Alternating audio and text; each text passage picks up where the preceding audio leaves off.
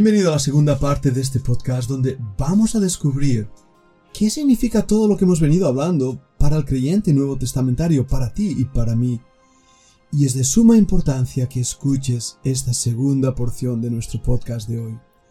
Porque el simbolismo claro de toda la tipología del Antiguo Testamento es Jesucristo, su obra en la cruz del Calvario y sus aplicaciones para el creyente redimido con la sangre del Cordero.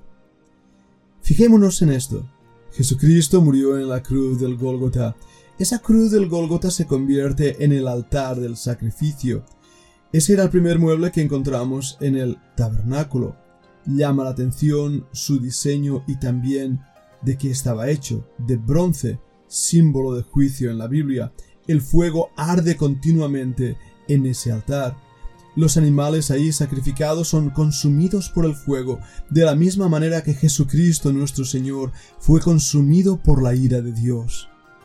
Es de ese altar, justamente de ahí, donde el sacerdote debe tomar unos cuantos leños encendidos, fuego, fuego que entrará en el lugar santísimo y santo para encender las lámparas que iluminan y para encender también justamente la caña aromática, el incienso.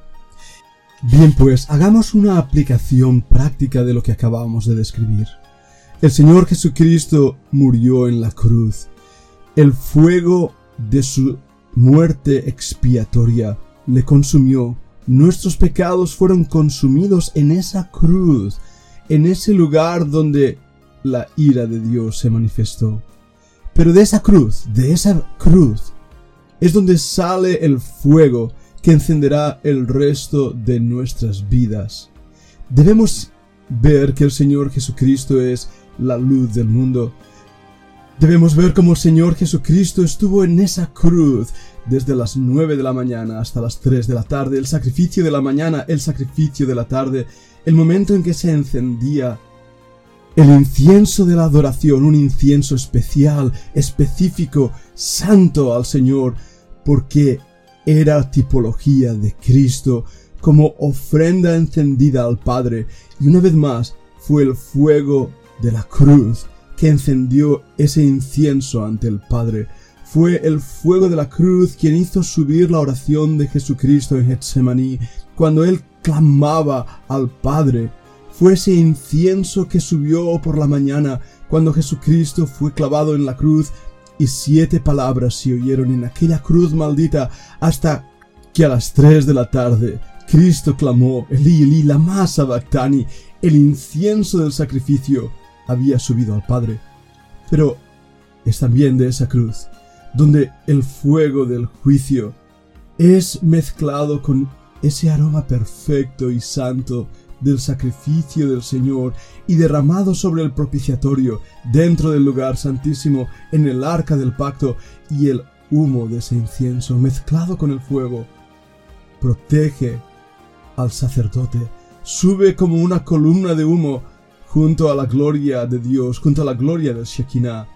Allí en esa obra expiatoria, Jesucristo, nuestro Salvador, cumplió la tipología del Antiguo Testamento.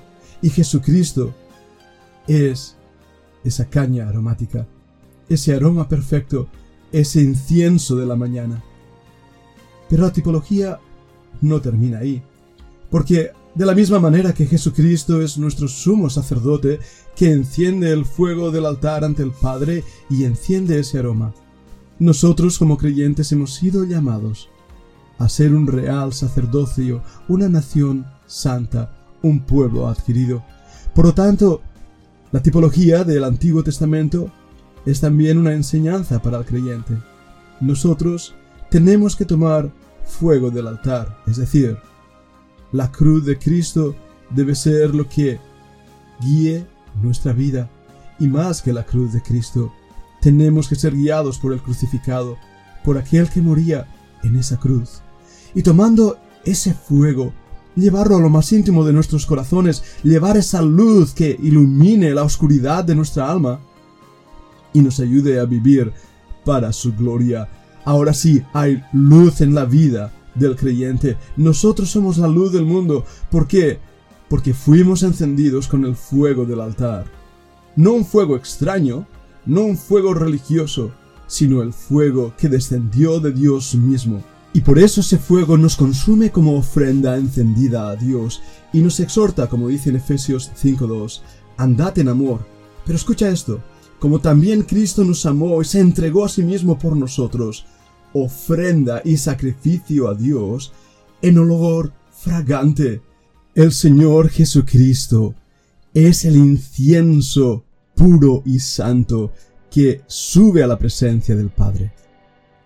Pero vayamos aún más allá, porque ese mismo incienso representa en las escrituras las oraciones del creyente. Tenemos que ir al libro de Apocalipsis para descubrir esto.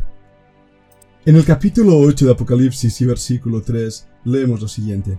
Otro ángel vino entonces y se paró ante el altar, con un incensario de oro. Se le dio mucho incienso para añadirlo a las oraciones de todos los santos sobre el altar de oro que estaba delante del trono.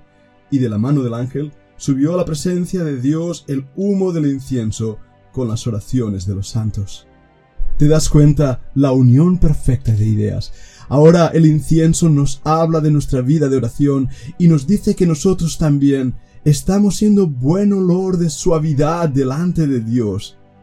Mira un pasaje más. Otra de esa característica del incienso del creyente es la misma vida cristiana.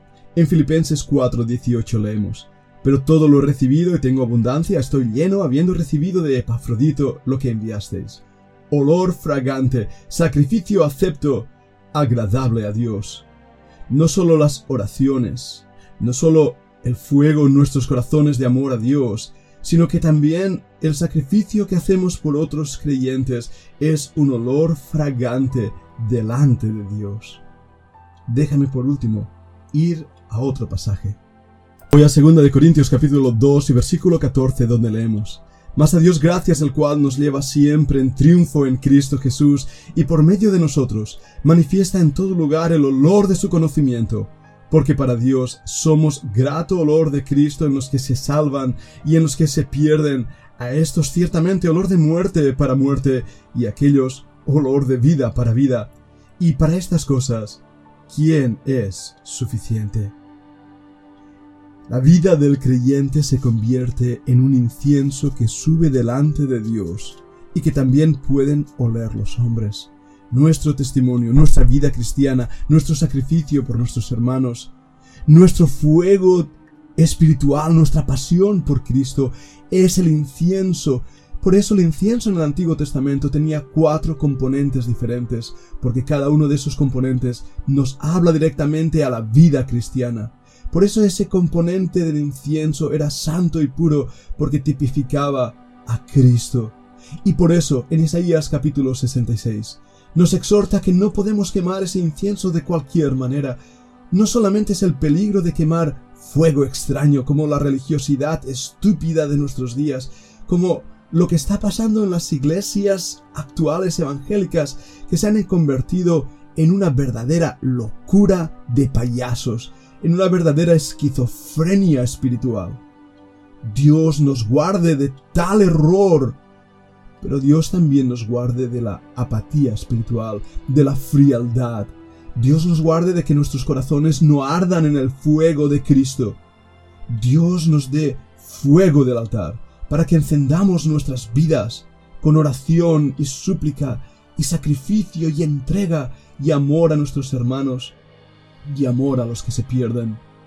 El fuego del altar quemaba continuamente ante la presencia de Dios. El incienso quemaba continuamente ante la presencia de Dios. Y así quiera el Señor llevarnos a sus pies para que nuestras vidas sean una caña aromática para la gloria de Dios. Yo lo anhelo. Le pido a Dios que me dé esta petición. ¿Y tú? ¿Es este tu deseo, querido hermano, querida hermana? ¿Es este el anhelo de tu alma? Señor, envía fuego desde arriba, y que, como Zacarías, entremos ante tu santo lugar para encender fuego e incienso aromático. Que el Señor os bendiga.